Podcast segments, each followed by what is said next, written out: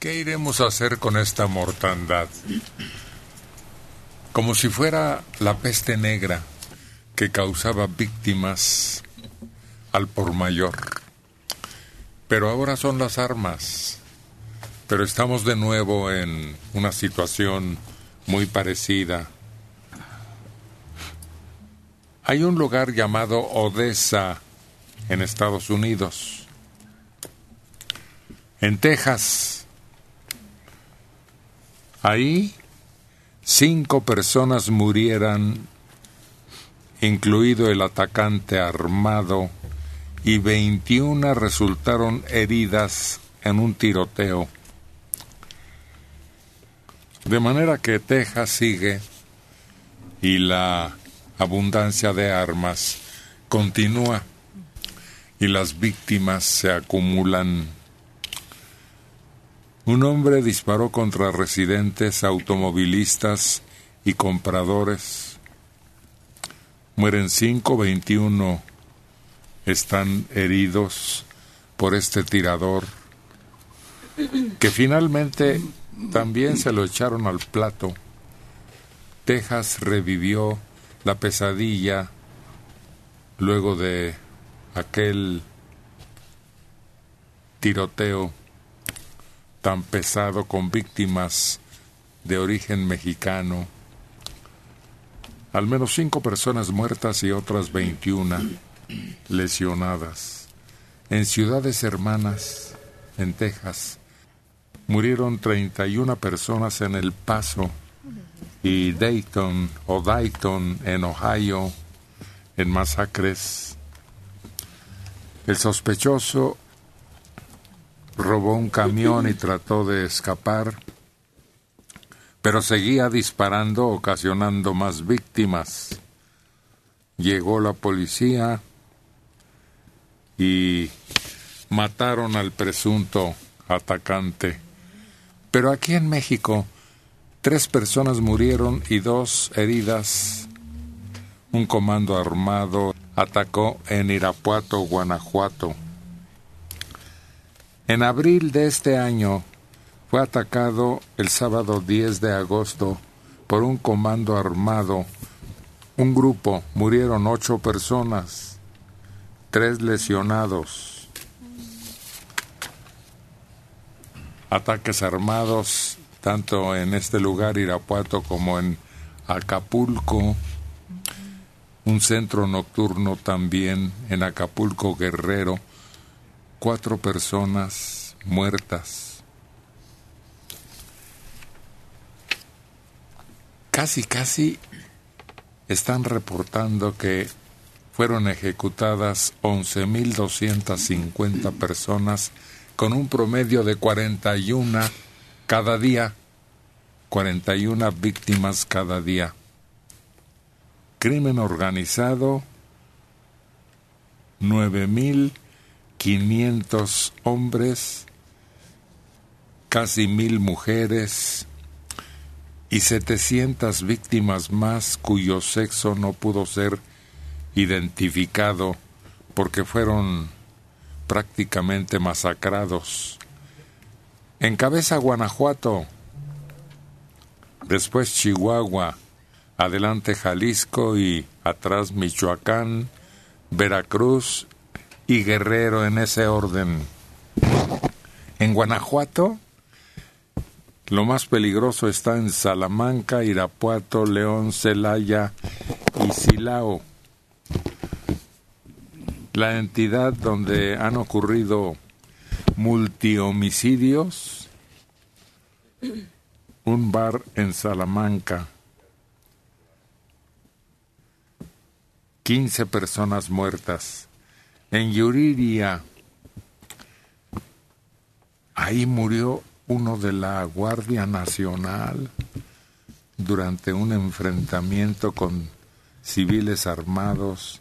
En Jalisco, se han caracterizado por decenas de cuerpos hallados en la vía pública, ranchos o fincas. Como principal ejemplo, 21 cadáveres que fueron hallados en una finca en Tonalá, En Veracruz, Minatitlán y Coatzacoalcos últimamente, escenarios de ataques a domicilios privados, donde había reuniones, 44 personas asesinadas en total. Ni siquiera oraciones alcanzan para tanta víctima, mucho menos investigación y aclaración de homicidios. Oye, ese rato ya no va a haber dónde enterrarlas. Eso ya ocurrió, porque antes de enterrarlos se pretende identificarlos, averiguar la causa de su muerte y luego investigar quiénes los ejecutaron. Ahí ya hay una acumulación de cuerpos y hay además tumbas en donde abren un hoyo y ahí avientan a las víctimas o sus pedazos. Oye, y ya no tienen dónde, creo, guardarlos, los traían en trailers, creo. Unos trailers que supuestamente tienen un sistema de refrigeración que a veces está descompuesto. ¿Qué estará pasando? ¿A quién acudiremos? ¿De qué manera se detendrá esta ola de crímenes? Oye, Héctor, bueno, perdón que te interrumpa. Este, toda esa gente que se murió, ¿servirá para algo sus cuerpos? Bueno, alguna vez escuché a una persona de un forense decir que esa carne a veces se la dan a los animales. No, no, no, no, no. Sería infamia, aunque en algunos relatos terroríficos. A los cerdos les encanta la carne humana, pero esa ya es una parte de la leyenda que envuelve estos crímenes. No, no, no. Merecen respeto y merecen una respuesta sus familiares. Pues ahora ya me volví a espantar. Mira lo que dice la electrónica, que oyó que un forense decía que la carne humana. Ese es el problema, las historias que se cruzan de eso. Y luego las muertes. ayer, por un incidente de tránsito, un hombre siguió a la pareja y le disparó en la cara a la mujer embarazada. Hay un sistema para deshacerse cuando ya son tantos los cuerpos. Se llaman fosas comunes y hay algunas ciudades que no tienen más remedio que una vez que ya pasó el tiempo correspondiente y no se pudo averiguar más, pues les dan sepultura, pero en ese sistema llamado así, pero es de emergencia, cuando ya el olor y el riesgo de contaminación es exagerado. Fíjate que en una ocasión nos llevaron a un anfiteatro de la escuela, ¿no?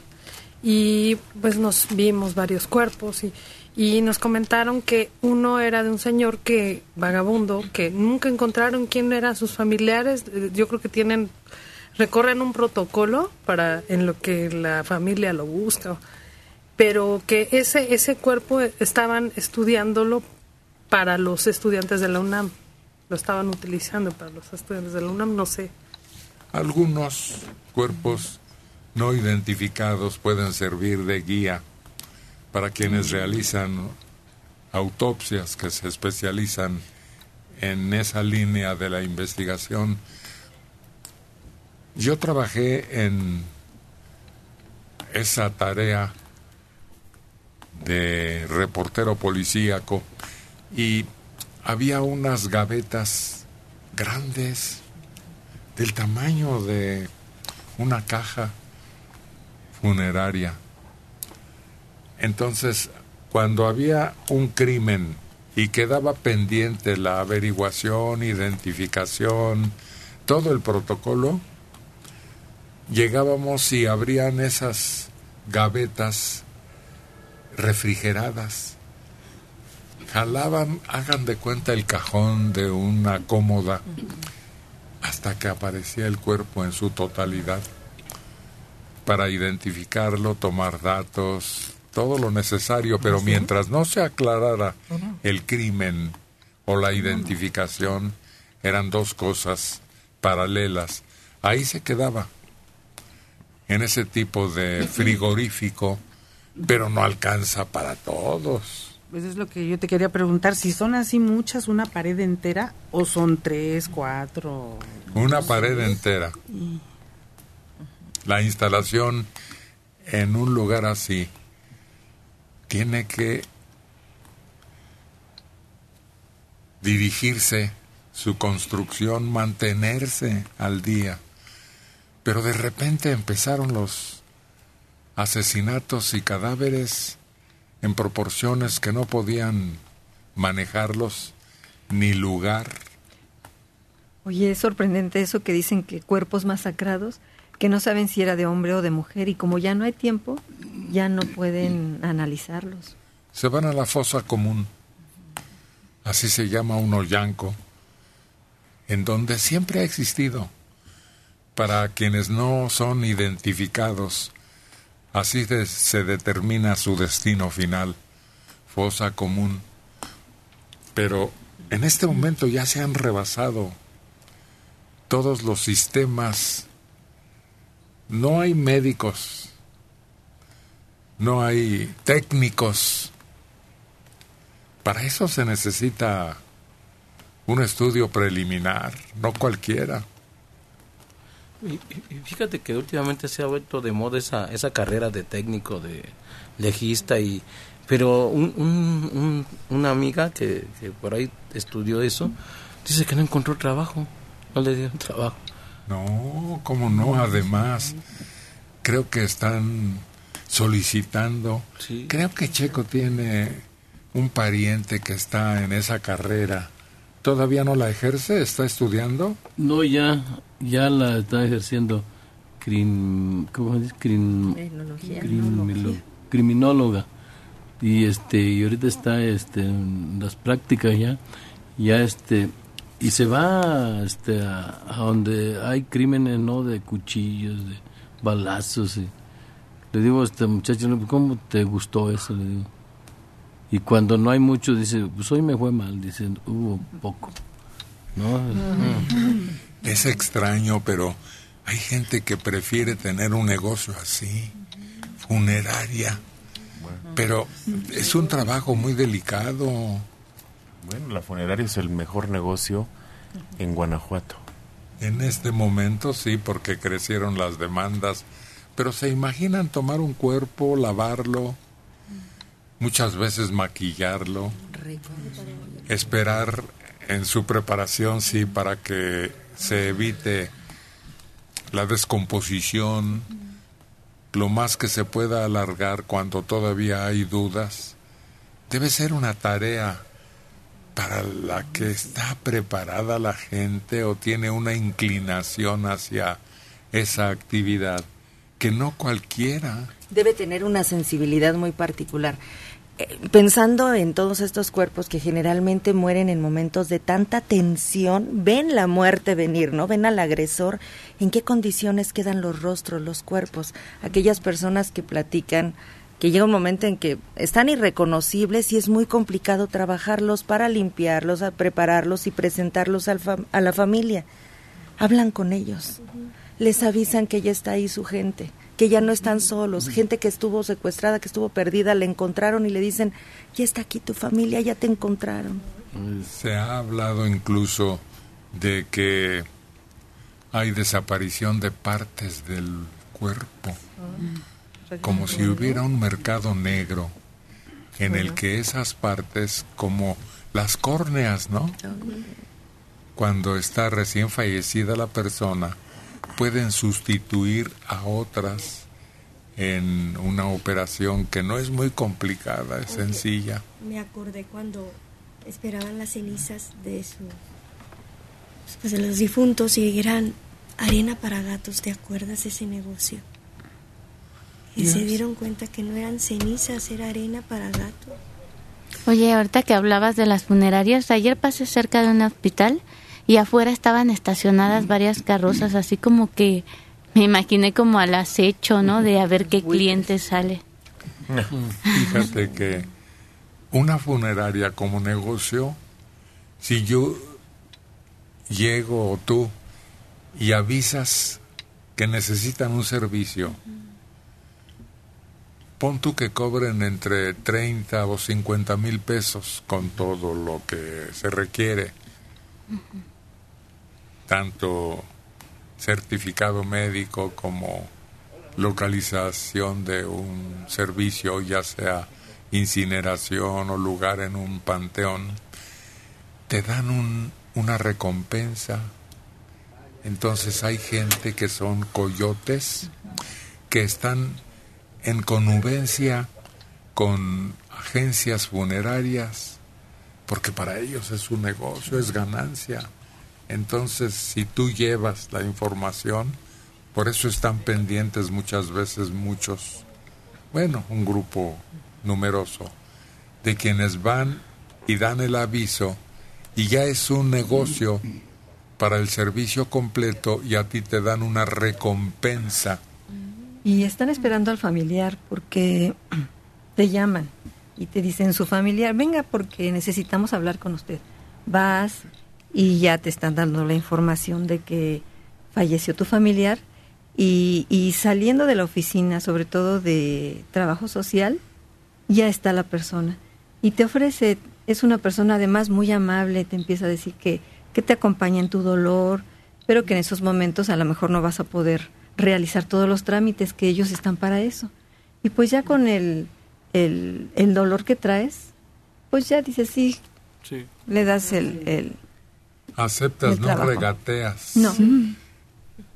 Son los gestores de la muerte. Ay, A mí me sorprende. Entonces, ahora que hay muchos niños, ¿te imaginas? Los que hacen autopsias También para niños. hay-.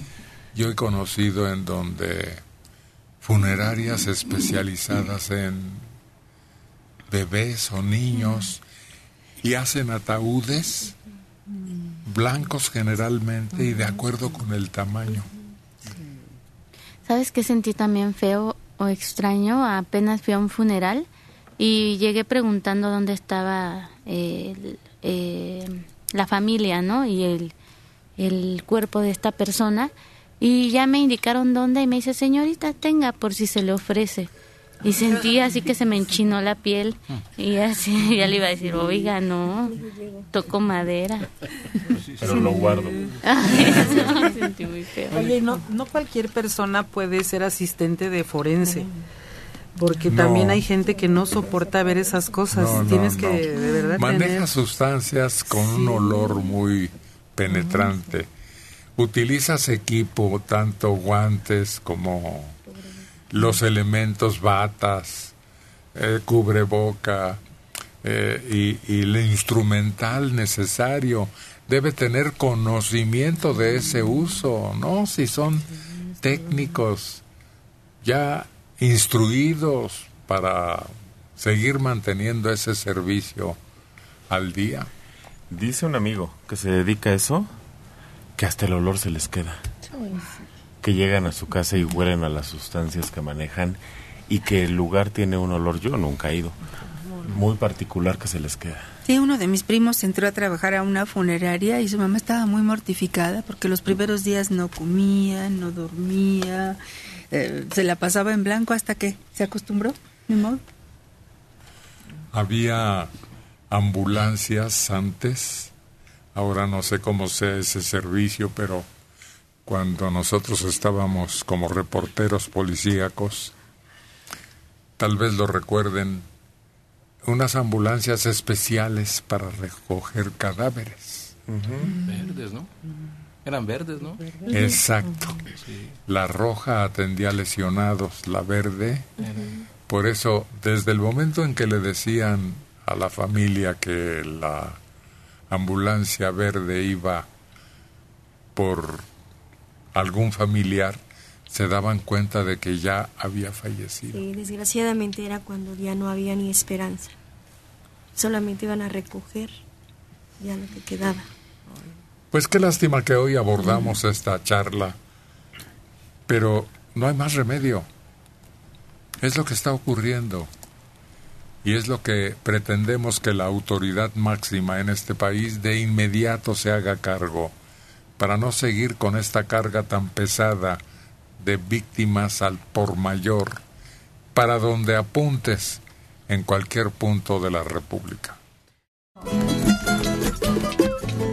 ¡Vámonos, vendidos! ¡Vámonos! Hay cantantes hermosas, famosas, guapas. Nosotros les trajimos a las lagartijas. Argelia Coli.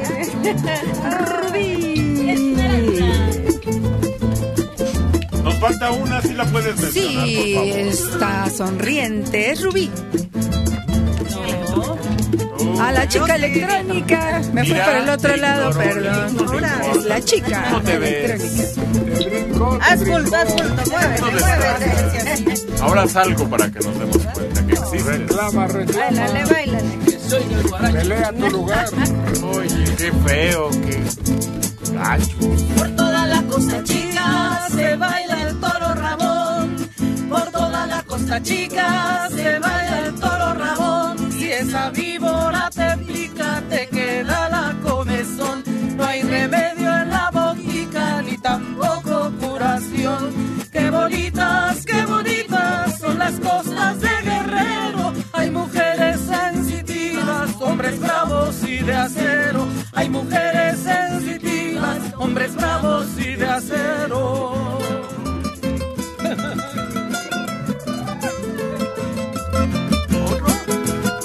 Puros hombres de acero.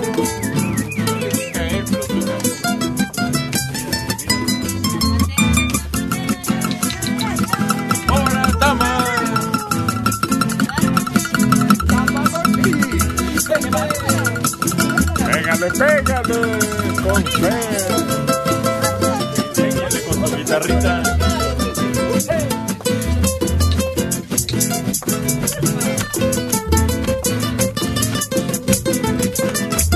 Bárbaro.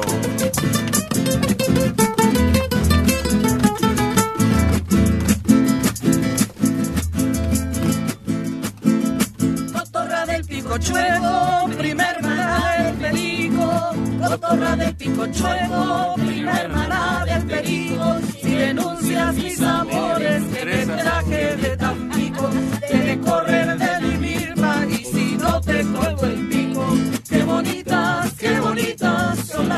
Hay mujeres sensitivas, hombres bravos y de acero. Hay mujeres sensitivas, hombres bravos y de acero.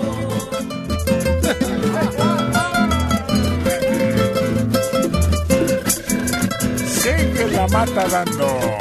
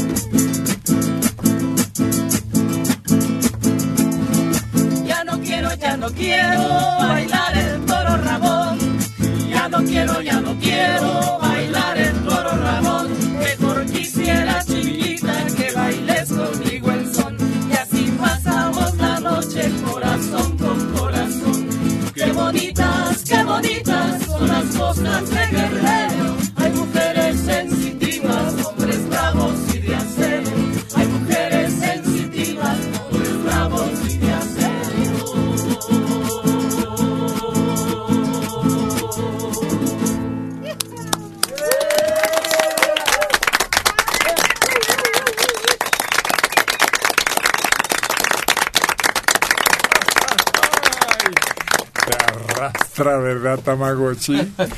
que te pongan el reto tú, que te pinten la raya. Es que es emocionante esta música, ¿no? Es así como que ¿Te como- arrastra?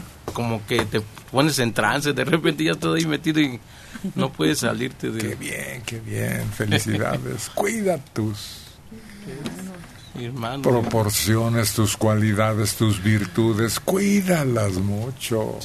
Todo eso nos lo da la vida, pero un día también la vida nos lo quita. Sí, sí, sí, sí. Hay compañeros Así que... que cuídate, encomiéndate a San Judas Tadeo, Pues si es que eres creyente, y si no, pues un comportamiento adecuado Sí.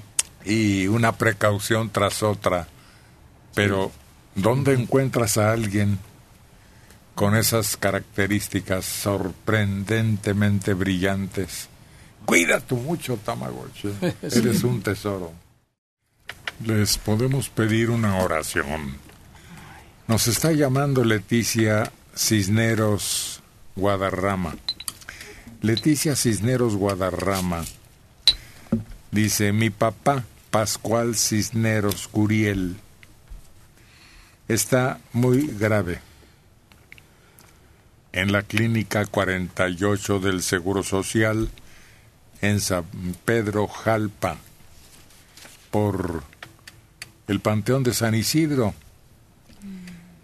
Me está avisando que esta situación está ocurriendo con un personaje que era muy cercano a nosotros. Era el técnico en compostura de radio y televisión, así que tuvimos una amistad muy cercana. Nos dice Leticia que ella tendría unos ocho años, que recuerda que su papá nos llevaba, dice, a la XCW, a estos programas. Desde el jueves está en esa clínica y la oración que pide Leticia y un servidor es para su papá Pascual Cisneros Curiel. Pues ahí vamos más o menos. Actualmente tiene 89 años de edad, así que eso empeora la condición de algún mal que pueda tener. Bueno, pues continuamos con nuestro programa. Mira, aquí está la efeméride o la efemérides, como gusten, es lo mismo, ¿eh? De un hecho en 2003. Esa fecha, en 2003, señala la muerte del actor, comediante e intérprete Eulalio González, el Piporro, uno de los principales exponentes de la música norteña, que también actuó, fue representante de los actores en la época del cine de oro, había nacido el 16 de diciembre de 1921. En 2003 fallece el Piporro. Había nacido en Nuevo León el 16 de diciembre de 21 en San Pedro Garza García. Lalo, el Piporro, fue un actor, locutor, guionista y cantante, compositor, considerado uno de los grandes, mejores cómicos de ese cine de oro. A fines de las décadas de los 50, no 40, 40, a fines de los 40 hizo una audición, andaban buscando quien interpretara a ese personaje el piporro en Ahí viene Martín Corona, primero por radio XQ y después llevado al cine y tuvo que hacer papel de viejito cuando era joven. Su primer papel. A mí me parecía enorme, no solo de tamaño. Era galán cuando lo veías salen, ¿qué? Enredos de unos recién casados. Un papel pequeño. ¿Cómo se llama esa película? ¿Enredos? Un... Sí, creo que sí. Eh, eh, no, no, no, no se llama así, sí, pero sí, sí, sale- es un pequeño papelito que creo que hasta es como mesero o algo No, así. lleva a su esposa al doctor. ¿A él? Al doctor de mujeres. ¿Es con Mauricio Garcés? No. No, sale María Victoria, que es la mala, mala, mala, mala, pero se ve. Es buena, buena, buena, buena. Eso. Rafael Valedón Sí. Sí, Sí, son- y Lilia Michel. creo que sí, sí, sí. Mira. Pero él sale de hombre de ciudad en lugar de, de como siempre de norteño y es un tipazo. Me pareció que lo desperdiciaron galán, me parecía. Y me hacía reír mucho su frase, pero no me acuerdo. El sombrero, la patilla ancha y el bigote, quién sabe qué. El rey del taconazo. Hombre. Tenía algunos números que se hicieron famosos en todo el país. Muy. Aquella de voy a llevarle, ¿cómo decía?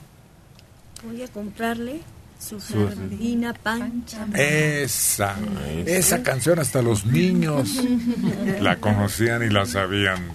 ¿Cómo es el nombre? Los, Los ojos, ojos de de Pancha. Ándale.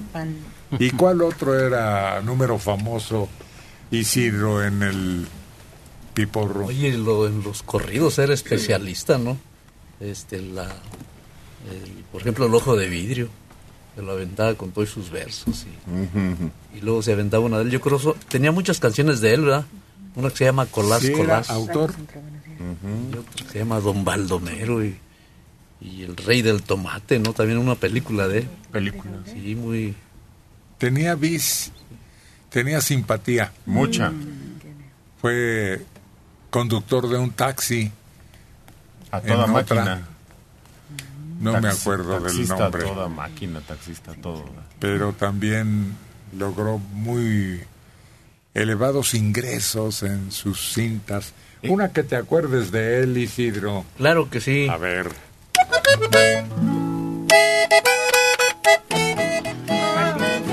Memoria de El piporro. Isidro. Castro Gaitán. Y Ajoa. De San Luis. Andándome yo paseando por las fronteras del norte. Ay, qué cosas tan hermosas. De Tijuana a Ciudad Juárez, de Ciudad Juárez Laredo, de Laredo a Matamoros, sin olvidar a Reynosa.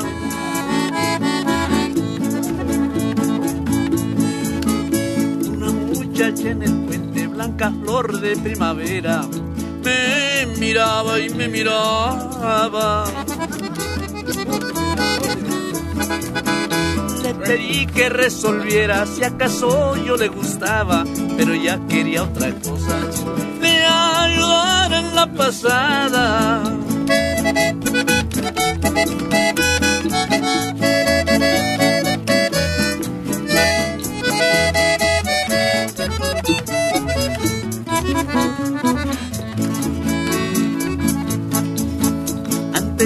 Al otro lado, escondido de la gente, pues pasaba de mojado. Ahora tengo mis papeles, ya estoy dentro de la ley. Tomo el whisky y la tegaila hasta en medio del Hawái.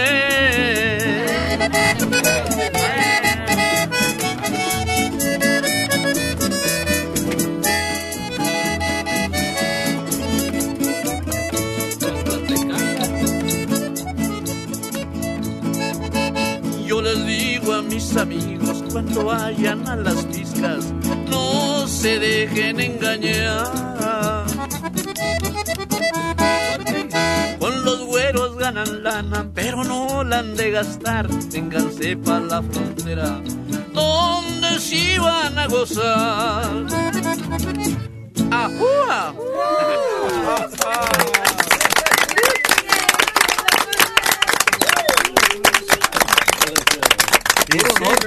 Isidro Castro.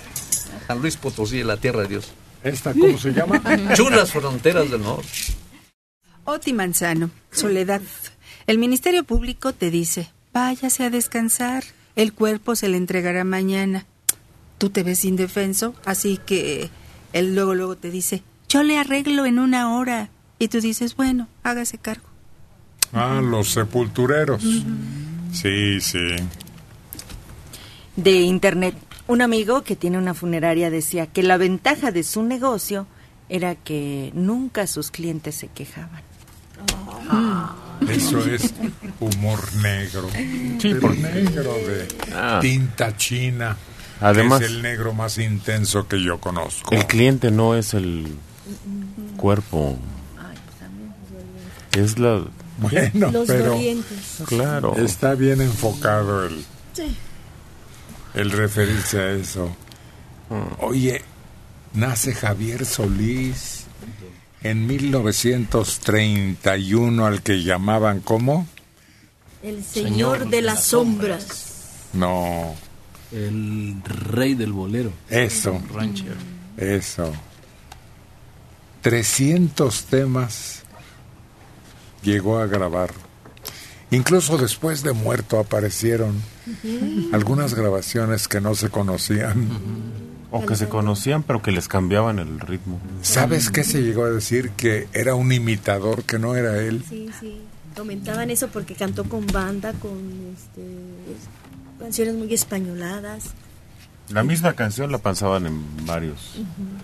Pero decían que grabó las pistas. Pues Y quién que sabe. por eso las podían El manejar. caso es que hicieron negocio.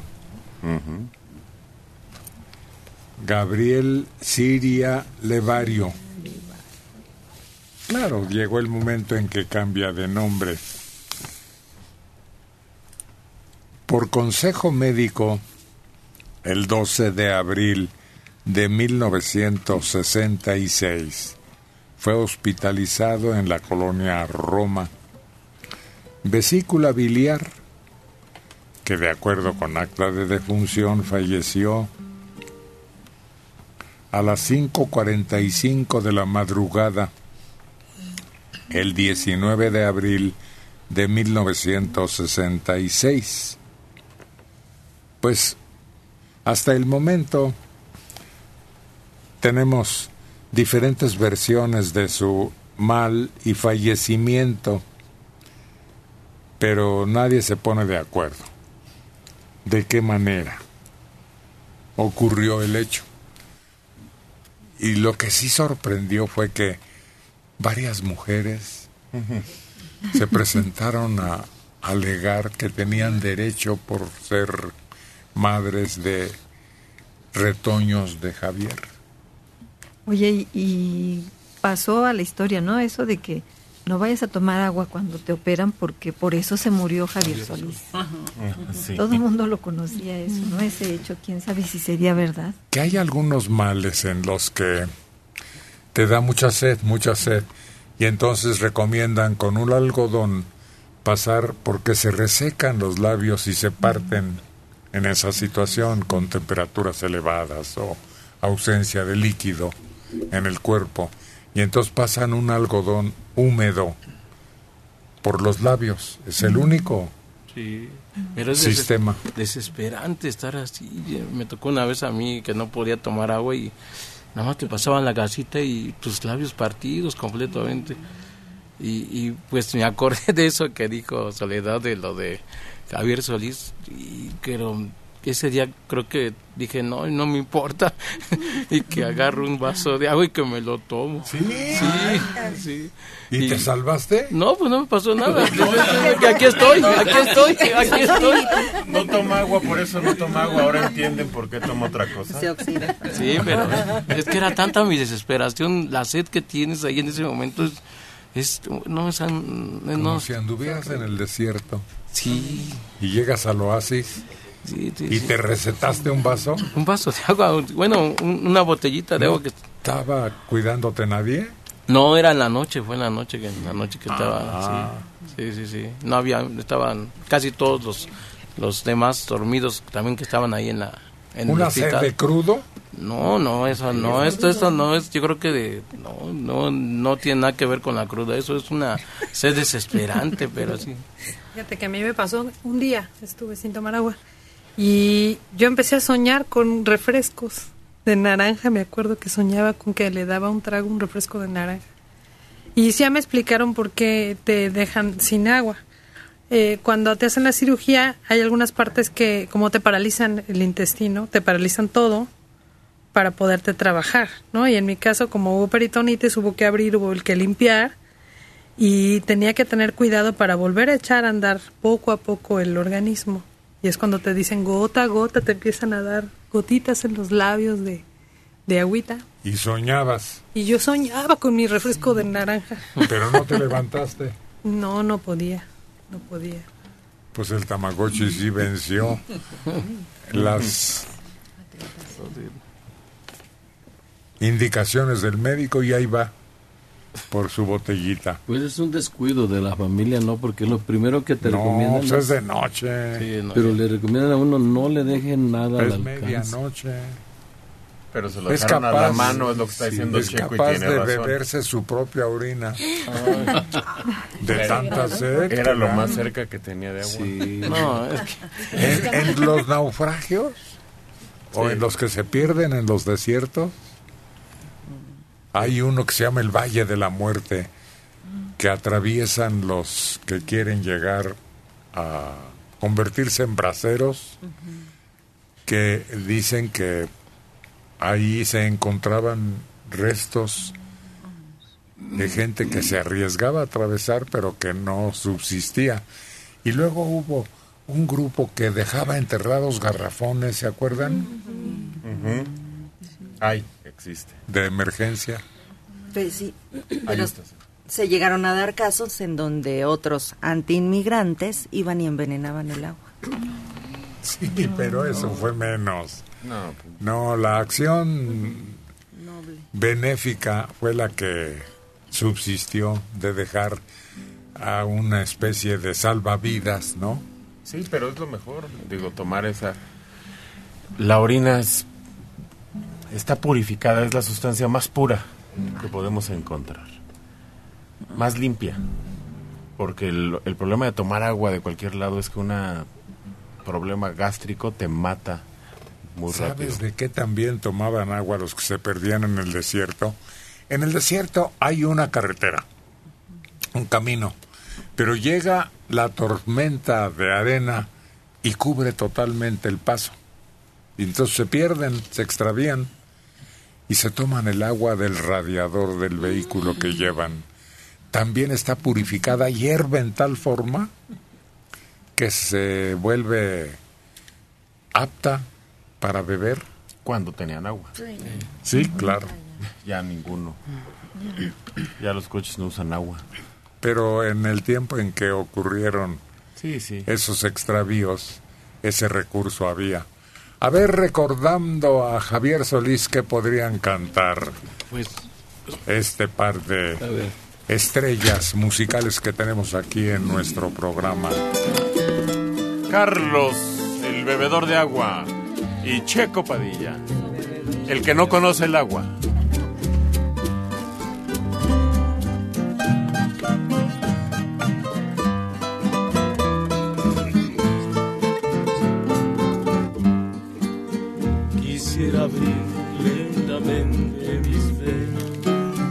Mi sangre toda verterla a tus pies, para poderte demostrar que más no puedo amar y entonces morir después. Y sin embargo tus ojos azules, azul que tienen el cielo y el mar, viven cerrados para mí sin ver que estoy aquí perdido en mi soledad. Sombras nada más acariciando mis manos, sombras nada más en el temblor de mi voz. Pude ser feliz y estoy en vida muriendo y entre lágrimas viviendo el pasaje más horrendo de este drama sin. Sombra nada más entre tu vida y mi vida. Sombra nada más entre tu amor y mi amor.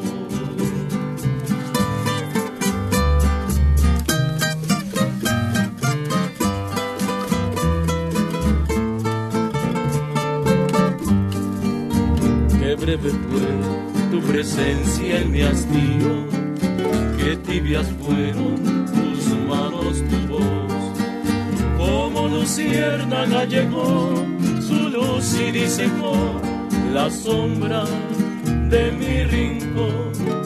Y yo quedé como un duende temblando sin el azul de tus ojos de mar que se han cerrado para mí sin ver que estoy aquí perdido en mi soledad sombras nada más acariciando mis manos, sombras nada más en el temblor de mi voz.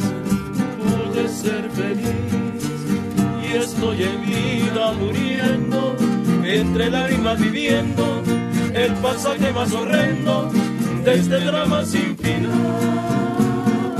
Sombras nada más entre tu vida y mi vida, sombras nada más entre tu amor y mi amor.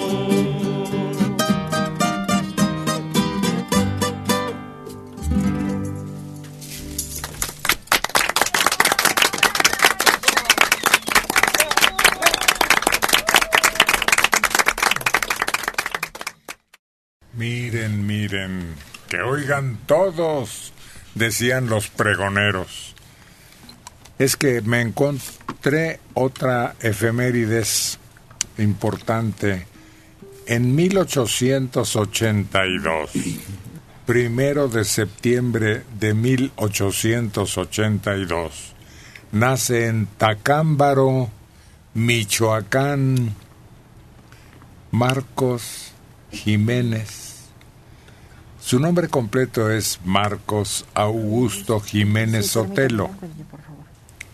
Este Marcos Jiménez es el autor de la famosísima canción Adiós Mariquita Linda.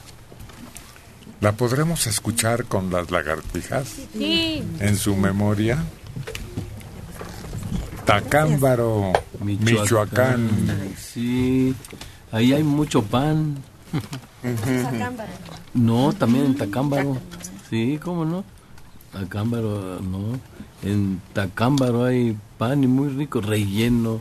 No sé cómo, cómo lo hacen. Y están, pasas por la calle, están ahí colgados en, en la avenida. Los panes envueltos en Sí, bolsa.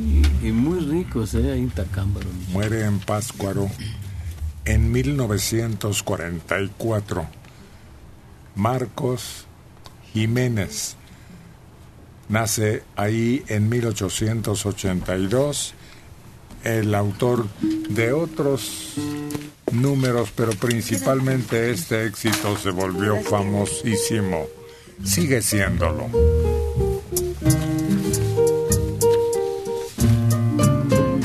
Lagartijas.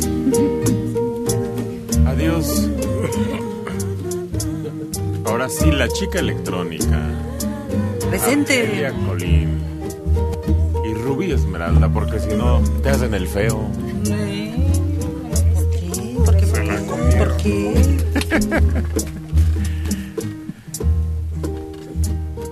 En el nombre nada más.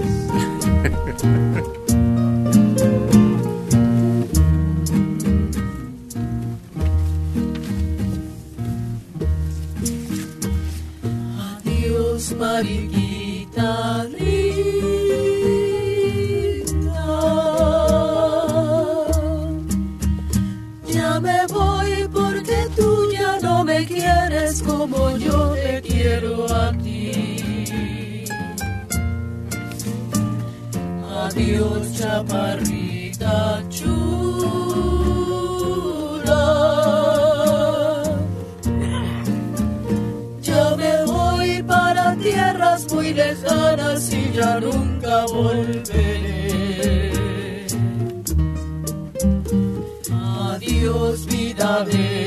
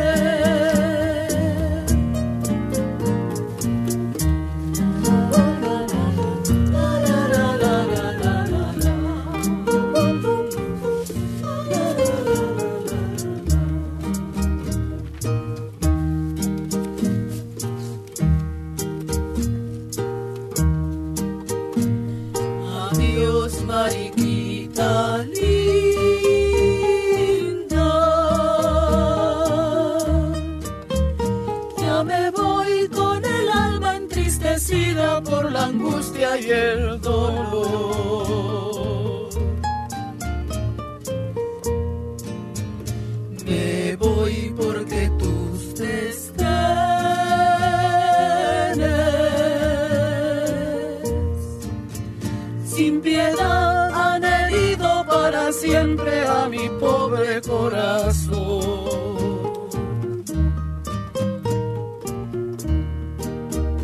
Adiós mi casita blanca.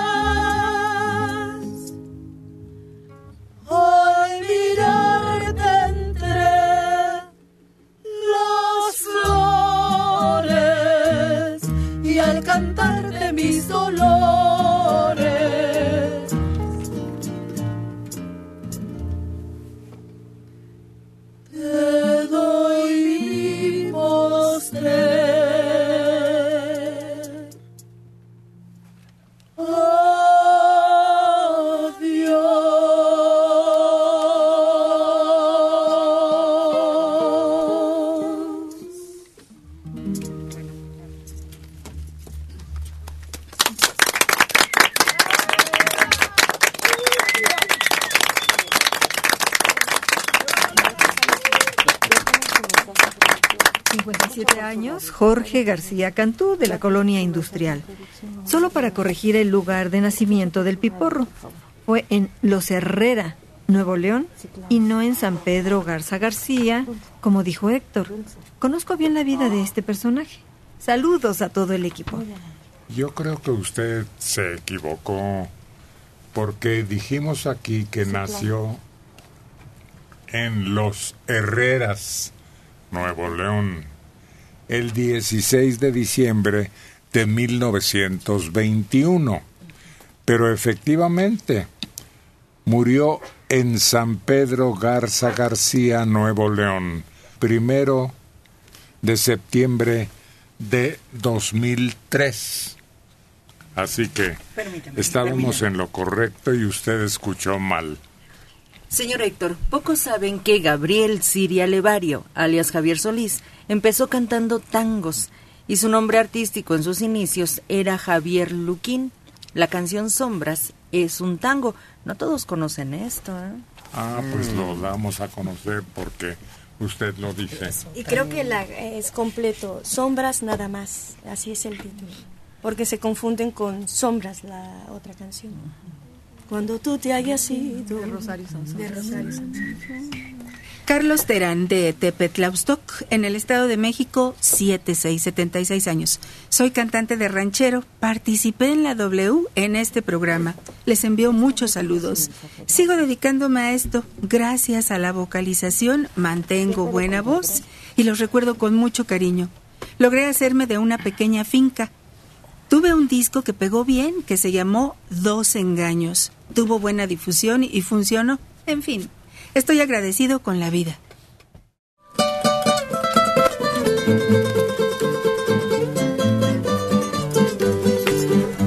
Bueno, que esta muchacha se ve llena de vida, fresca, viva y canta de esta manera. Es Rubí. Esmeralda.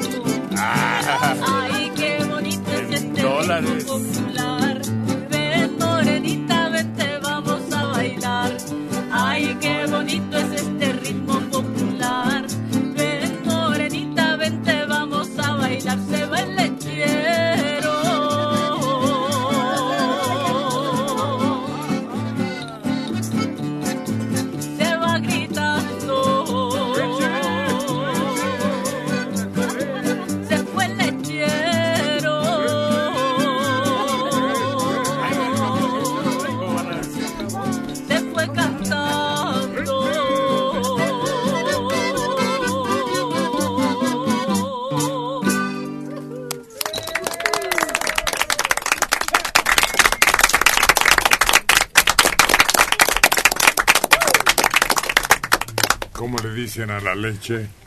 Así, sin hervir. Leche bronca. Sí. ¿A quién? Pero después vino ya ese sistema pasteurización, ¿verdad? No.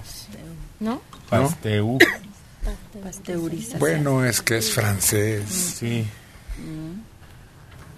Un sistema en donde la calientan la enfrían violentamente. Lo más caliente, caliente, caliente y luego lo más frío, frío, frío. Sí, porque así revientan todo el problema de salud que pueda transmitir el producto. ¿Cuál es el país que tiene más pesos, más quesos, más quesos, Quesos. Rubí? Pues será, ¿qué será? ¿Qué será? ¿Holanda? Sí, los Países Bajos tienen fama, ¿no? De tener una variedad infinita de quesos. ¿Y por qué? Eh, supongo por su ganado, ¿no? Por eso, pero ¿cuál es la razón? ¿Será su alimentación? A ver, ¿cómo? El pasto y todo eso que come el Exactamente, ganado. sí. Todo lo que comen tiene un sello distintivo. Las vacas. Y entonces, a propósito de eso, después de los sistemas de la transformación en leche y luego en quesos y otros productos, dan un sabor distinto. Oye, ay, por ejemplo, aquí en México los menonitas son muy muy conocidos por su por su queso. Ellos están allá, no sé si estén en todo el país, pero yo los conocí allá en Chihuahua. Tienen su comunidad. Entonces ellos hacen quesos de diferentes ¿cómo le llaman? añejamiento. Y aquí en Tequisquiapan dicen que ya también este nuestros quesos compiten con ese tipo de, de quesos de Países Bajos. Había unos italianos que vinieron a ubicarse aquí en un lugar que se llama Chipilo. Chipilo. Mm. Puebla. Hizo el, el queso chipilo. Y hasta la fecha están todavía ahí. Es descendencia, descendencia de la descendencia de los que llegaron aquí a México. Bueno, en Puebla. Sí. Además refugiarse. hay una variedad infinita, ¿no? Sí. Y de muy productos. ricos. ¿Eh? Muy ricos todos. No, pero la variedad. ¿Qué se hace? A ver. Este, pues supongo que es, o recuerdo que explicaban que es por el tipo de añejamiento. Hay uno que es más fuerte. ¿Qué tipo? De, ¿Cuánta? Productos. ¿Cuántos? Sí. Crema. Doble crema. Dulces. Natillas. Es muy popular la mantequilla de esa marca. Pues, pero legendaria desde que yo me acuerdo. Yo no sabía, ¿eh? Yo creí que esa marca era mexicana. Bueno, sí es mexicana, pero es una familia que llegó de Italia Inmigrantes. y vio la necesidad de completar en el mercado aquello que tenía mucha demanda. Y es una variedad infinita de dulces, principalmente. Yogures, helados. Ahora que está tan de moda que todo el mundo quiere tomar yogur de leche. Oye, y me acordé que en, en el pueblo hacían una, le llamaban adobera, era un, un queso un poquito rectangular, pero como de un kilo. Lo tenías y lo guardabas ahí en la alacena en un lugar oscurito y después lo sacábamos y era el queso añejo. Nada no más en- le cortaban la orilla. Sí, nada que se hacía. Muy gruesa. Y ese queso adobera se derrite riquísimo para hacer unos volcancitos que quedan de lujo. Hay Sí. uno en Chiapas que protegen con cera. Ah, sí, unas bolas Sí. enormes. Y hay quien de repente dice, qué rico. La cera. No se puede morder, pues no, mensa, quítale la costra uno de ¿Por qué dejas que te hablen así? No, oí que a otra le No. dijeron así. se le tiene que quitar la cerita y adentro. Y viene en un papel de un color diferente. Rojo. Sí, muy, un color muy lucido, muy fuerte, un rojo o un O amarillo. azul. También hay azul en ese Sí, papel. y es muy rico. Muy delicioso. Y dependiendo del color del papel es el añejamiento. El añejamiento. Sí. Pero bueno, y son caros algunos, Sí. bien caros. Sí, sí, sí. Muy, muy caros. Allí en, Todo la, tiene mucha demanda, todo eso. allí en la Merced los venden y ves las bolas y todo. Pero hay un, como dices, de todas marcas, de todas clases. De, Hay uno enchilado. sí. Ah, sí, rico. Aquí no habla la El doctora, ranchero. pero el de allá es muy famoso. O sea, ya le sobran vacas. Ah, pero nosotros es queso panela, que también es seco. Salado, ¿para qué? Pues para que lo puedan asar, porque eso te lo dan no como asadero, te lo dan como postre. A la hora que estás tomando café, ponen a freír así el, quesito panela y... ¿Qué te cuento? No traes sed en todo el día, estás perfectamente bien alimentado y todo sabe bien rico. Pero hay muchas vacas para consumo de carnita. Lo que más eh, tomamos y comemos en el norte son los cortes y los cortes americanos que son deliciosos. La lechita queda en segundo término así para, para los niños y para el quesito. Pero hablando de lo que come el ganado, recordé a Humberto G. Tamayo, que decía, anunciaba una leche y decía, tan fresca, tan fresca, que hace media hora era pasto. Oye, y acabamos de ir a una granja y le preguntamos a la persona cuántos litros produce una vaca y dice que 40 en la mañana y 40 en la tarde. Sí, eso nos Depende dijo. qué tipo de vaca. Ah, ¿sí? No todas las, claro. Ah, bueno. Ahora pues las eso no. vuelven a cebuzadas, a ce- como con las cruzan con Ah, cebú. con el cebú. Y por eso le sale como... Bueno, esa que preguntamos era la holandesa clásica, blanca con manchas. Grandotototota. Sí, grandotota. Y recordé 40. cuando decías que de acuerdo al pasto era la leche, que el doctor Alcántara decía, ¿qué comen las vacas para producir tanta leche y tan buena? Hierba verde, ¿no? Y entonces les decía a las madres que estaban amamantando, eso deben consumir ustedes para que su leche sea también de buena calidad. Hierba verde. Sí, o sea, Lechuga. lechuga, berros, todo lo que, espinacas, todo lo que fuera verde. Pero las mujeres no son vacas. No, no, no, Parecemos No, Oye, con no, razón, no me funcionó, yo me la fumé. Sí, pero las vacas yo observaba, tenía un tío que tenía un establo que les daban terrones de, de sal, que decían que daban más leche. No. No, no, eso es en otro equilibrio que tienen en su proceso digestivo. Sí. Porque les hace falta esa sustancia, el cloruro de sodio, y les dan la sal. No, pero no nada más a las vacas, burros, chivos, chivos. caballos. Toma, Torito, toma. Azúcar te voy a dar, aquí viene azúcar. Y también decían que lo que, que había que imitar de la vaca era como masticaban. Pero es que tiene varios estómagos. Tiene otro proceso diferente. Por eso es rumiante, ¿no? Regresa el alimento y lo sigue masticando todavía. Oye, ¿también a las cabras les dan sal o azúcar? Sí, ¿O nada más a sí. a los borregos, hasta los cimarrones. A todo el ganado caprino, bovino. Es para bajarles el calor. No. También. Ah, bueno. Sí. Probablemente, pero es necesaria para su proceso.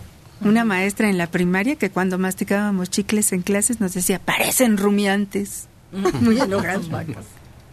Rumiantes. Y ya llegaron, son dos, dos instrumentos, dos voces. La de Isidro Castro y la de Checo Padilla, que se reúnen para formar el dueto de Caín y Abel. Exitosos en Buenos Días. Yo vi venir a una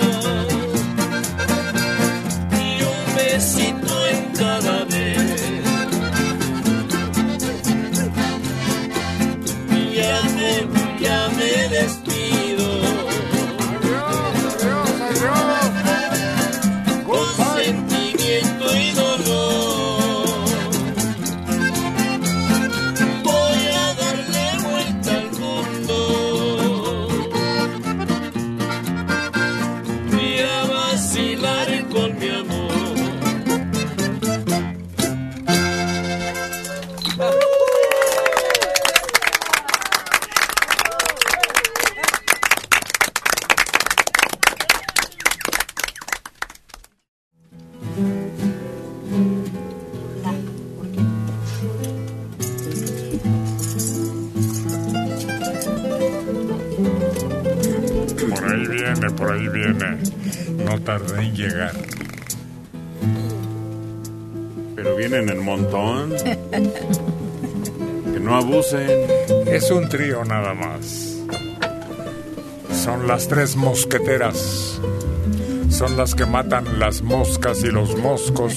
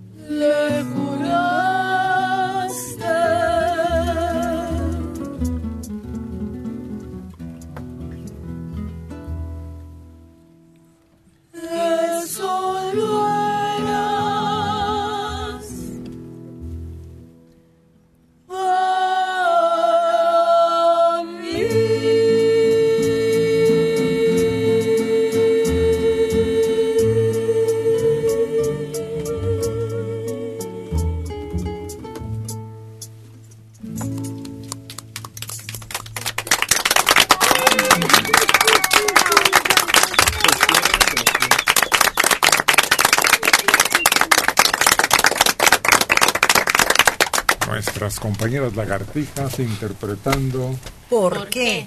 de... Jorge del Moral. ¿Saben de fútbol ustedes? Yo no. ¿No? Pero de las grandes estrellas mexicanas de fútbol, eh, el que le dicen el Chucky, aquel muñeco espantoso de una película horrorosa también. Bueno, no la vi, pero más o menos conozco su imagen. Costó 40 millones de euros. Imagínense su familia, qué contenta está. Ya resolvió todos sus problemas económicos. Comprar una casa, comprar un coche, comprar un rancho, viajar. Ya no se niega nada esa familia. Canijos, mis hijos nunca tuvieron afición así al fútbol. Oye, ¿y ese dinero todo es para él o no queda en la federación algo, no? Lo compraron en esa cantidad, pero naturalmente su sueldo es de supermillonario. Sube. Pues, ¿Cómo que sube? Le alcanza para todo. Y más. Sí, y le sobra. Él, él, 40 millones de euros.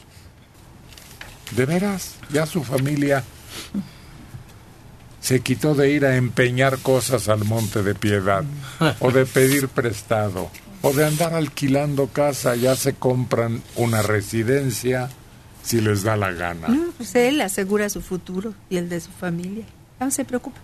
Más que ahorita por mantenerse en forma para seguir jugando de esa manera. No, espérate. ¿Qué estará pensando su novia? Ya está casado, tiene un, un ¿Ah, hijo. sí? Sí. Ah, yo creí que era soltero. No, sí, yo ah, creo que ese es su éxito, que se casó joven. Y entonces no... ¿Y ya tiene chamacos? Creo que sí. Ahorita que lo que lo Pues ya certifiquen, fregaron todos. pero creo que va por ahí. ¿Quién sabe, no? También Hasta el suegro. ¿Y los cuñados? cuando te llega tanto dinero así, Qué miedo. los que tenemos vicios, lo peor que nos puede pasar es tener dinero. Y, y los Pero que no pienses en tienen virtudes derroches, sino en inversiones y un mejoramiento de la familia, ¿no? Bueno, hasta los vecinos. ¿Tú crees que se niega a que le preste a- con quien jugó de niño o cuando le hicieron favores de chiquillo y que se acuerda uno? No, no. Uno se acuerda de, ah, yo por ejemplo, ¿quién me apoyó? ¿Quién me apreciaba? ¿Quién me toleraba? ¿Quién estaba de cierta manera en simpatía, en sincronía conmigo? No. Oye, me hiciste, ahorita iba a, pe- eh, iba a opinar otra cosa, pero me hiciste recordar este que apenas hicieron un ejercicio, eh, me dejaron un ejercicio para, ¿cómo te digo? Para sentirte mejor, como para relajarte.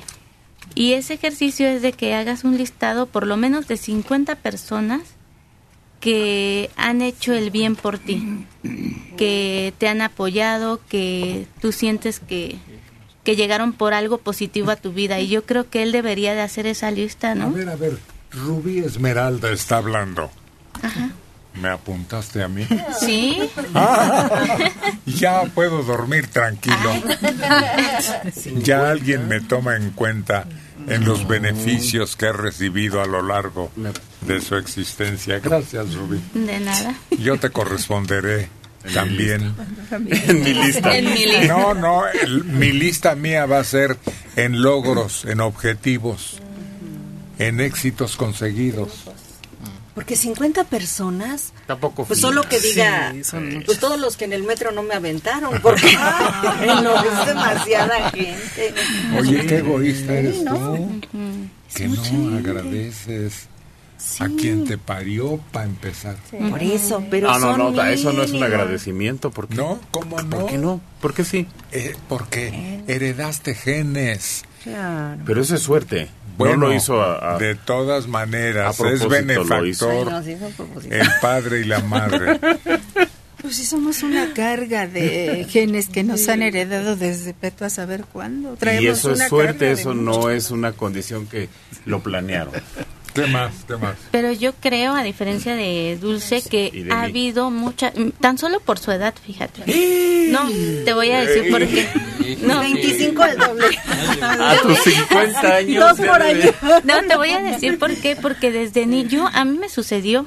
Yo retrocedí todo ese tiempo que he vivido, ha habido desde que era niña, desde que me acuerdo, mucha gente que ha sido algo positivo, algo bonito en mi vida.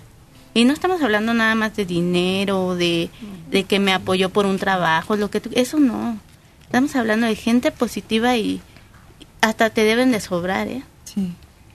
Está difícil conseguir 50. Pero si nos ponemos a meditar, tal vez muy cerca de 50. No, porque entonces no, no es fina la lista. Porque, bueno, es que Lu- Rubí abarca desde que tiene como quien dice, Memoria. ¿no? Entonces Ajá, estamos hablando sí. de maestros, de compañeros, ¿no? No solamente en torno a ti, a tu familia, ¿no? Estamos hablando más allá. Gente que quizás pasaron 5, 10, media hora en tu vida, pero te dejó, te marcó algo. Sí, si está hablando de 50 personas, yo digo que sí tiene razón, porque en este caso puedes incluir y hasta el primer novio que te dio esa ilusión, que a lo mejor te dejó esa idea bonita de, del amor, ¿no? Y muchas personas más que pueden venir el, caminando en tu vida. Es un grueso de gente que no es fina, que no es Sí, sí, sí, significativa, que no te... es Claro que hay gente que te cambia la vida. Oye, hasta los que ve uno en las películas o en la televisión. Ah, claro, los que lees. Influyen en ti. Eso sí, eso sí. De impacto cercano, que trascienden el ánimo, pero que te, te toca en tiempo, en espacio. Es Yo incluiría hasta mi primer perro. Ah, bueno. me enseñó realmente, Sí. me enseñó realmente lo que es amar a una mascota. Pero entonces porque ya no son personas. incluyes- bueno, no, pero Otra vez. Entonces ya, ¿Qué ya estamos haciendo? haciendo la lista Sí. de que entre cualquier cosa. Yo creo que aunque la edad de Dulce sea mucha, como dijo Rubí, No tanto como la tuya. no llegas a los Envidia. 50 Que te corta, ¿eh? significativos, finos, que Bueno, cambian. Cada quien que nos esté escuchando o aquí en este grupo, haga su lista. Es un ejercicio para dar gracias a la vida y con ella a quienes cerca de nosotros han contribuido de alguna forma a que lleguemos a ser lo que somos en este momento. Las, las notas musicales arropan ya la voz de la chica electrónica que viene para lucir, para hacerla sentir, para hacerla recordar. En buenos días.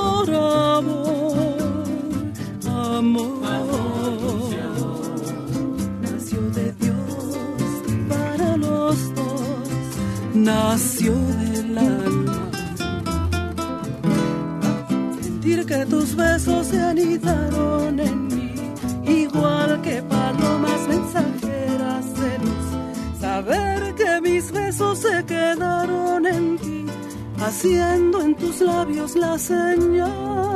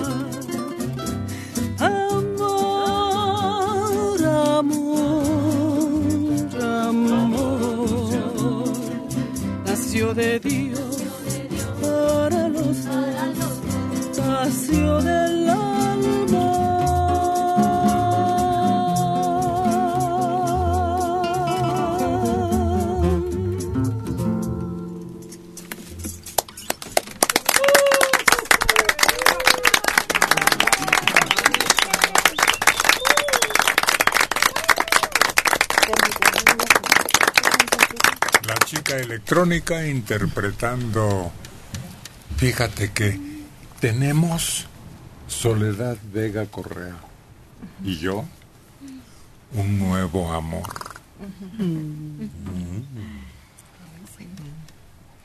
Y se llama Héctor Manuel. Y es una preciosidad.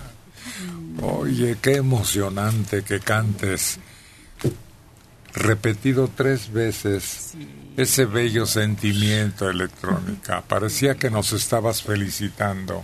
Sí, es una felicitación hecha canción. Además es una preciosidad. Sano el chamaco.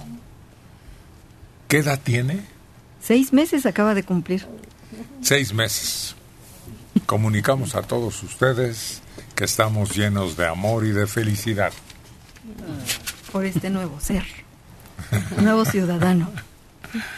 Bueno, aquí tengo entre paréntesis, eh, disculpen, pero pues es que estamos llenos de esa hermosa sensación de amor pleno.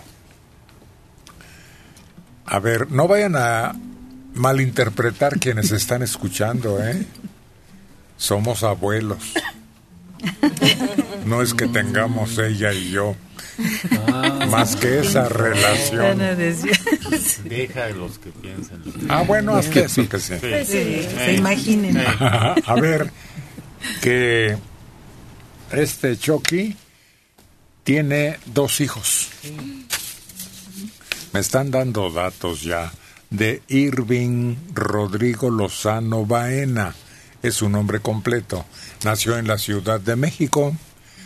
Su nacimiento en 1995. Chucky Lozano se casó a los 18 años. Te digo, muy jovencillo. Igual que yo, hombre, a esas horas di mi brazo a torcer. Di mi mal paso. Pero no me arrepiento, no creo que él tampoco. Tiene dos hijos y su esposa se llama Ana Obregón. No, pues, yo creo que ya de aquí en adelante pueden comportarse como la más alta aristocracia, como nobles, ¿no? Porque con una cantidad así, la que él cobra, pues ya se da todos los gustos. Él era de los Países Bajos el PBS, el equipo ese, y tenía un contrato que después vendieron por 8 millones de euros. Anotó 17 goles en 29 partidos. El mejor goleador de su equipo. Bueno, pues nos da mucho gusto porque nosotros también compartimos de esa plenitud, ¿no? Sí, nos da gusto que pues tengamos gente triunfadora, ¿no? En- dentro de nuestro país, ¿no? Y que y que los reconocen en todo el mundo, ¿no? Es porque son gente muy famosa ellos, ¿no? Y pues y que sea un ejemplo, ¿no? Porque pues parece que con eso de que se casó joven y tiene familia y, y también yo creo que también eso le ha favorecido, ¿no? Para no estar metidos en escándalos, en argüendes, ya ves que luego eso es lo que no deja que no deja que llegues más arriba, ¿no? El, el relajo, ¿no? Sí, mira, todavía no dejamos de llorar por la tragedia en que se convirtió la existencia de ese cantante popular que nos tenía embelesados a todos por sus cualidades, sus grabaciones, sus presentaciones personales, sus éxitos internacionales. Y todo lo echó por la borda. Sí, se, se- bueno, unos, unos amigos me platicaban que se iba a, meter con, pues, con los borrachos de la esquina y llegaba a invitar y todo y pues era y ellos bien orgullosos, no, es que nuestro amigo José José, que, que sabe qué, pero pues nada más eran amigos de, De borrachera. Pero si las mujeres, mi hermano, No, pues sí. Sí, sí. por las que recorrió, recorrió su existencia matrimonial, creo que solo una le ha permanecido fiel, ¿no? ¿La última? Sara. Ay. Sara se llama, ¿verdad? Bueno, ya lo agarró. ¿Cansado? Pues sí, ya lo agarró en. Todavía más o menos, ¿no? Ya tiene En etapa años. tranquila, ¿no? No, Pues- quien lo sufrió fue Noel. Noel. Anel. Anel. Anel es la que pasó las peor, ahora sí que las duras y maduras con él, hasta que llegó el momento en que la cansó, porque decía, bueno, ya se convertía en un peligro para todos por las condiciones en las que estaba y que no entendía, y el mal ejemplo para los hijos. Pues es que truena la relación, pero estuvo desde el principio también estuvo con él en su carrera.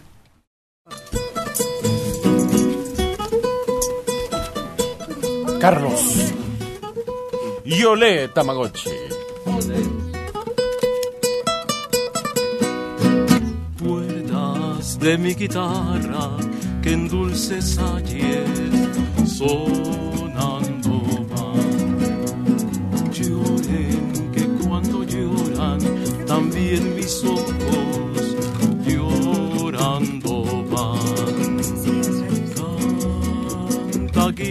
guitarrica de mi vida que al oír tus dulces notas muero de.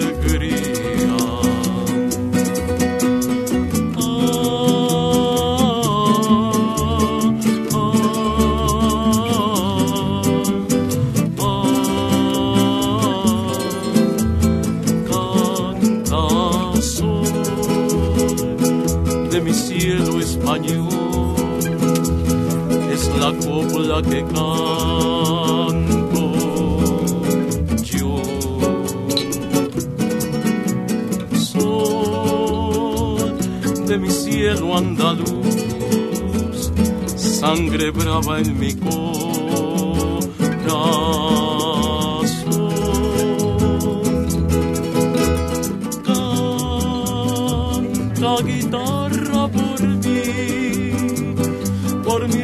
Raza cañí. Canta tú.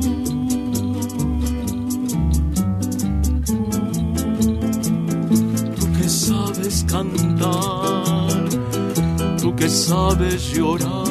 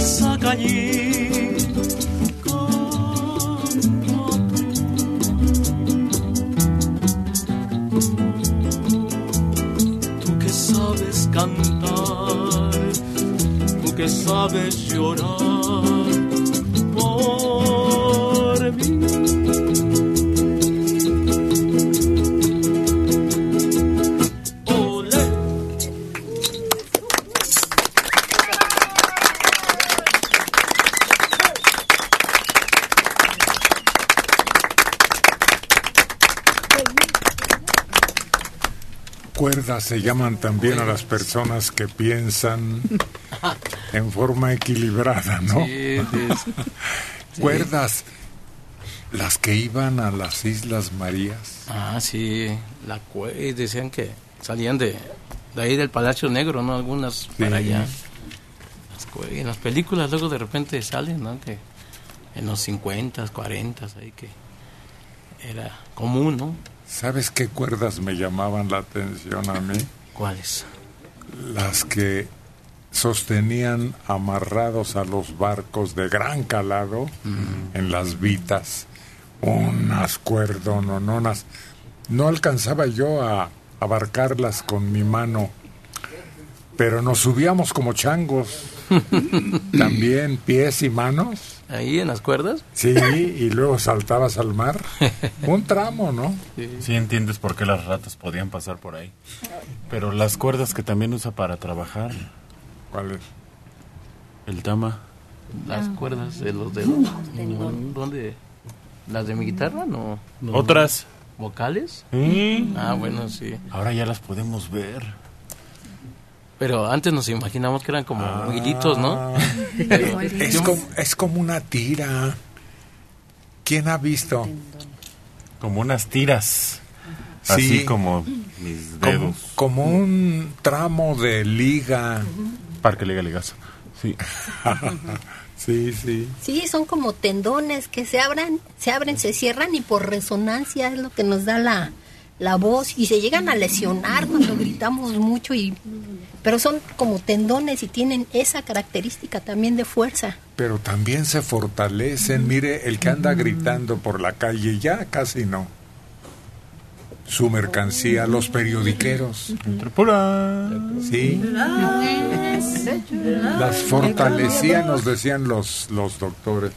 Sí. O a las nosotros nos, nos, nos decían en la escuela también, porque al, al tratar a pacientes con, bajo anestesia general, tenemos que abrir todo lo que es faringe, laringe, para que se expanda. Entonces llegábamos a lesionar tantito las cuerdas bucales y nos decían que se tenían que hacer gargarismos. Yo decía, pues, ¿qué es eso?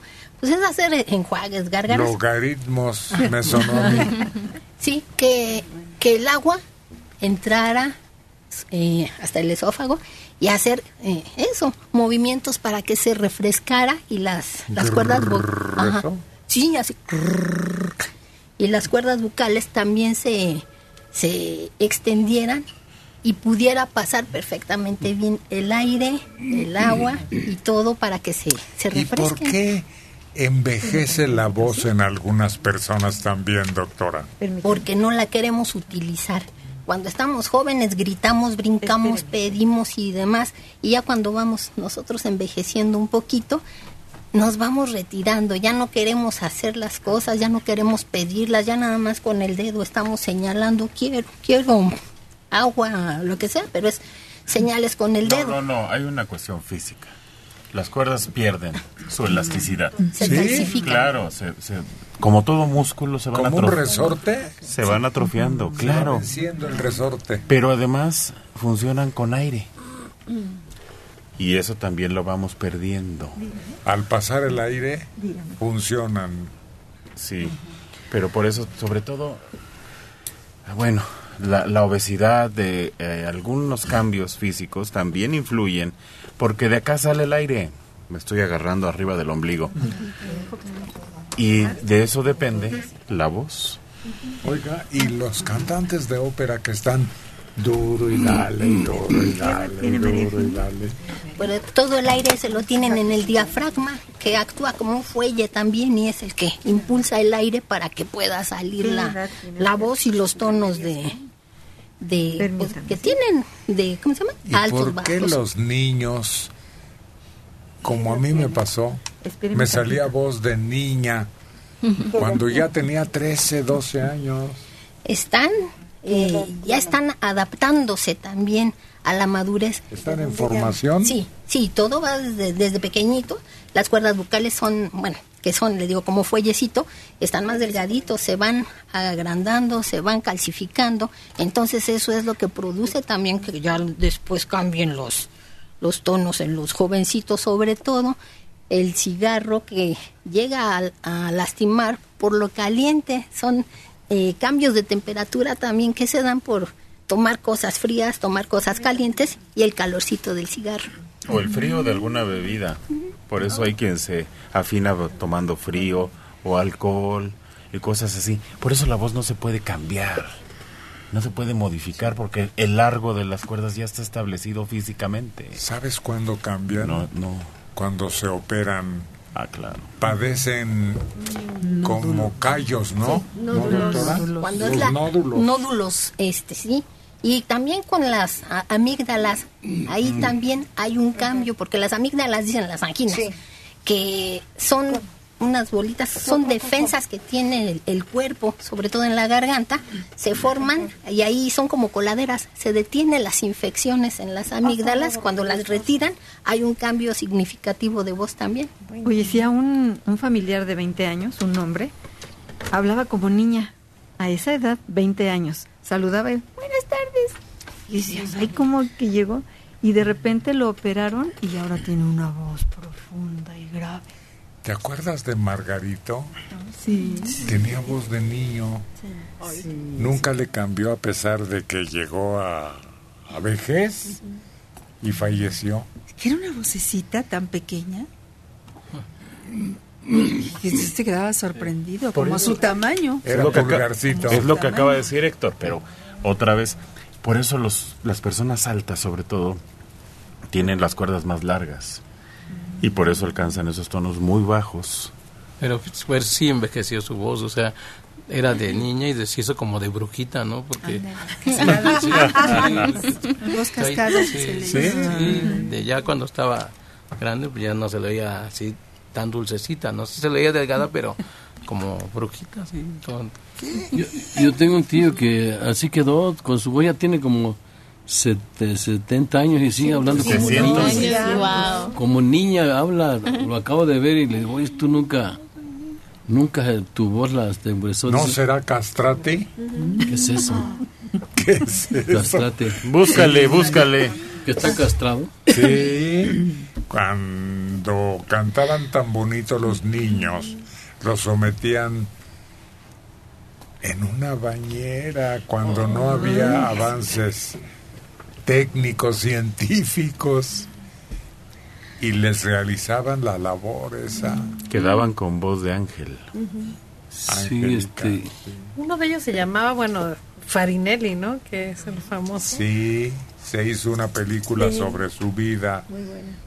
y se asombra uno porque los reyes, los influyentes, las altas jerarquías católicas, los tenían como orgullo, los mostraban ante todas las cortes. Y en esa película muestran eso, ¿no? Que eran lo máximo y la vida vacía que llevaban ellos. Pues imagínate, te tumbaban las orejas de burro, Pues sí. te volvían burra. Quieras o no. Pero fíjate que lo sorprendente también de esa película es que eh, no encontraron quien hiciera ese tipo de voz que tuvieron que hacerla casi por computadora porque no no había alguien que diera ese tono porque no es no es un tono de mujer es un tono muy especial porque tiene tintes masculinos en determinado momento no pero esta a veces tan aguda como la de una soprano también. Llega a ser así es, ese tipo de voces tan Sí, pues, pues de tan niños. hermosas verdad es de niños. Hay una película, se llama Los Coristas. Preciosa y es un coro de puros niños, están en un internado, y, pero tienen a dos cantantes que son esos, son varones, pero tienen la voz de niña y de las voces más agudas. ¿Cómo se llamó aquella película de un monasterio en un río, junto a un río, en donde se oye una voz como de trino, trinar? ¿Cómo se llama esa película? Es famosa en donde se escucha esa voz de un niño así, pero de una prístina llaman, de una finura, de una delicadeza. A ver si alguien del público se acuerda. Fíjate que me estoy acordando de una imagen una vez vi a un cantante eh, mexicano, eh, creo que es este Zavala, ¿no? Ah, con- salía con su arpa Ah, sí. y cantaba, pero también cantaba muy agudo, muy, muy como mujer casi prácticamente. Pero pues es que es una imagen como si fuera un ángel, ¿no? Porque está con su arpa y cantando así, de esa manera también. La película ya me acordé, se llama La misión. Son unos frailes. No sé si es un monasterio, pero están en las montañas.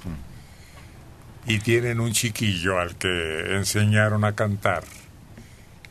Y yo no he oído voz más hermosa, exceptuando aquí a mis compañeros, Muchas gracias. que, que ese chiquillo. Aquí vino un niño al que más tarde calificaron de enanito, pero tiene unas grabaciones extraordinarias. Aquella canción de este sobre todo, ¿cómo se llamaba? ¿Ese toro? No, Pueblito español. esa. Es. En un pueblito español. No, hombre, es que son unos agudos y tiene, me encanta cuando canta la malagueña, es que hace un arte con el falsete, lo hace como quiere, lo alarga el chico grande, es que te- tenía una tonalidad sorprendente. Antes de cambiar, ¿verdad? Estamos hablando de cuando era un niño todavía. Sí.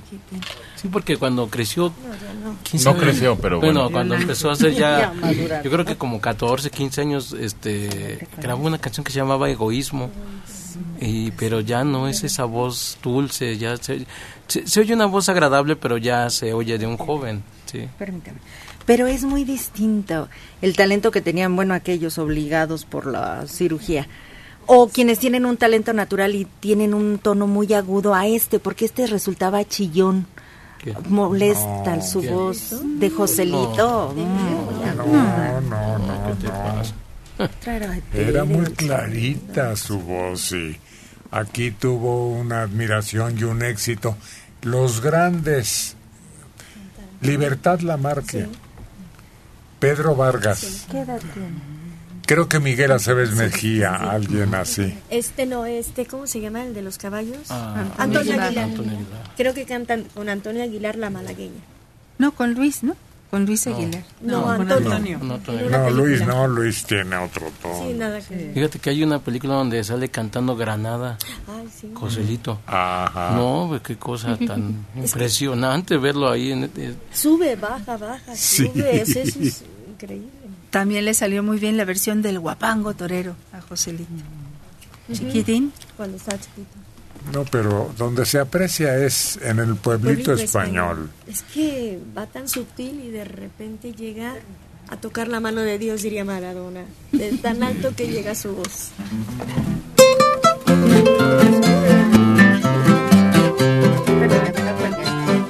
Es esa voz clásica, varonil, puro Michoacán, con Checo Padilla.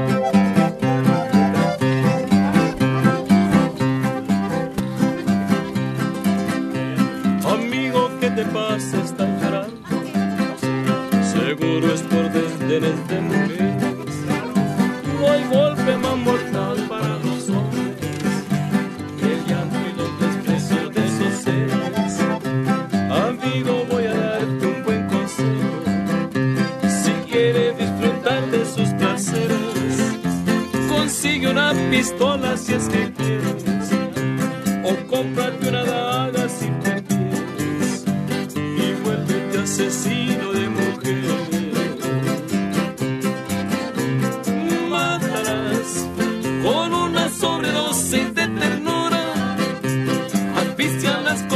con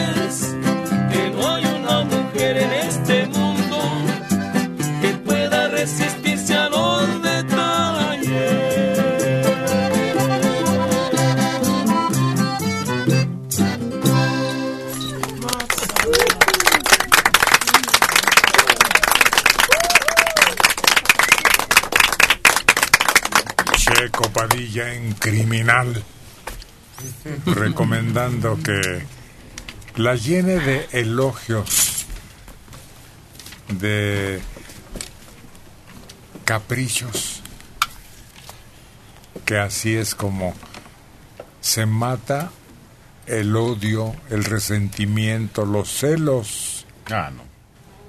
Ya te Esos no. muy lejos, ¿no? no, no. Ni así. De la Ni mujer. así no funciona. Mensaje de Internet. En la metrópoli y Ciudad de México, la leche que uno consume es pura química. No quiero dar marcas, pero ninguna hace nata. Y usted lo sabe, señor Héctor Martínez. Cuando va uno a provincia, lo nota uno en la calidad. Mm, Pero no es por eso que no hace nata. El proceso. Sí, es el proceso que, que ya Sí, pasó. bueno. de- de- Fíjate que eh, unas personas que venden leche me dijeron eso. Dicen, no, es que ya no se puede vender leche entera. Ya no están acostumbrados las personas a tomar leche entera. Dice, a nosotros se nos ocurrió llevar leche entera y les hizo daño a todos. dice. Y ya no nos querían comprar la leche. Entonces tuvimos que pues rebajarla para que la pudieran consumir. Elvira Hernández Alba desde Álvaro Obregón, 54 años. Necesito el número telefónico de la dentista. Me hicieron una endodoncia en la última muela. Creo que me quedó raíz porque me duele. Se me cayó la incrustación además. Me estaba cepillando los dientes. Ya no quiero volver con ese dentista a ese consultorio. En otro trabajo que me hicieron también tengo molestias. Vaya otra vez al consultorio dental porque le van a tener que tomar una radiografía. Si le está molestando es porque la endodoncia no quedó al 100%. Puede llegar a quedar algún pedacito de nervio y duele igualito que si estuviera completo. Entonces hay que verificar qué fue lo que sucedió. Si es en la última muela, pudo haber sido la muela del juicio y tiene tan poquito espacio que no hay eh, el suficiente grosor para que podamos poner una incrustación. Se tiene que recurrir a colocar una corona para que quede sellado. En otras ocasiones, solo una muy buena resina. Y comuníquese al 55 84 27 66.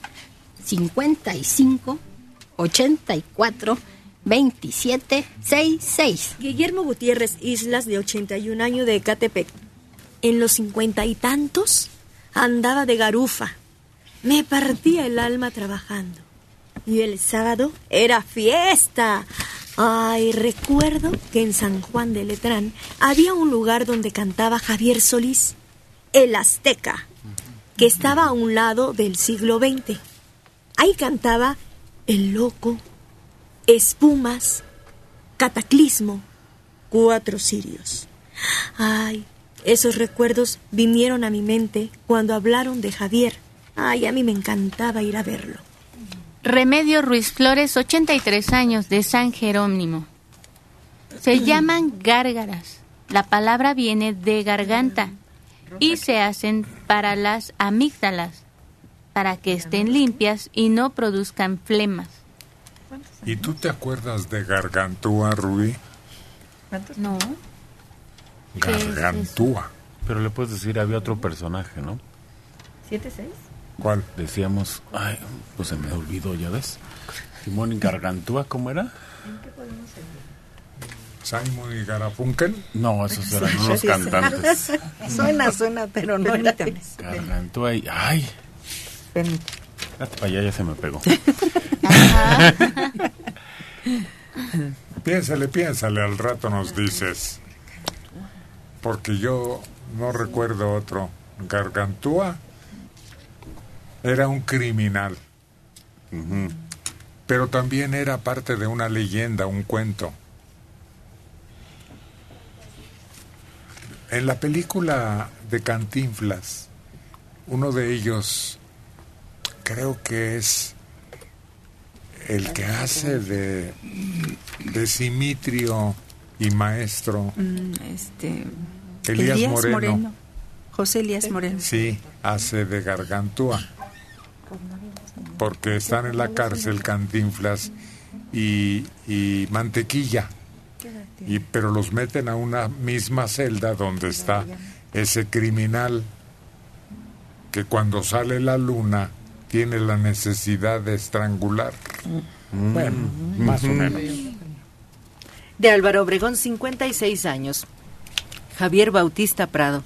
Fue un gusto escuchar a la señora Rosa María Torres Nava, ya que no la oímos en la noche. Saludos a todos. Creo que... Bueno, vamos a mensajes.